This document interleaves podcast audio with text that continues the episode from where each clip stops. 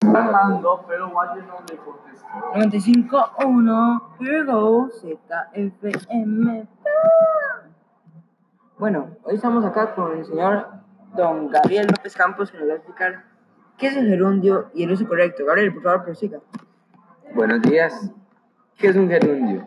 El gerundio es una forma no personal del verbo. ¿Cuáles son sus terminaciones? Son ando e yendo.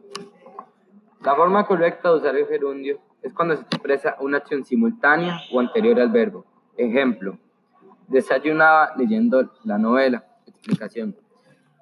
El gerundio leyendo expresa una acción simultánea al verbo desayunaba y es una consecuencia y sin consecuencia un uso correcto. Otro ejemplo sería habiendo hablado con su novia, salió apurado. Explicación. El gerundio compuesto habiendo hablado expresa una acción anterior a la acción del verbo. Luego, ¿cómo se usa de forma incorrecta? Bueno, es cuando expresa una acción posterior al verbo principal. Ejemplo, se durmió tranquilamente despertándose a las 8 de la mañana.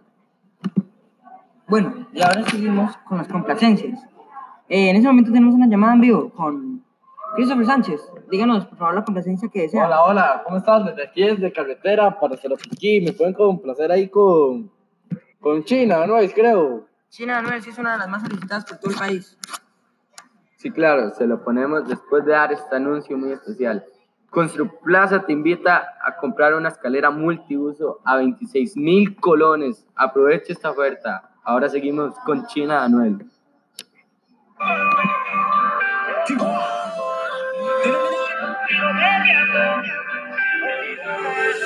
Número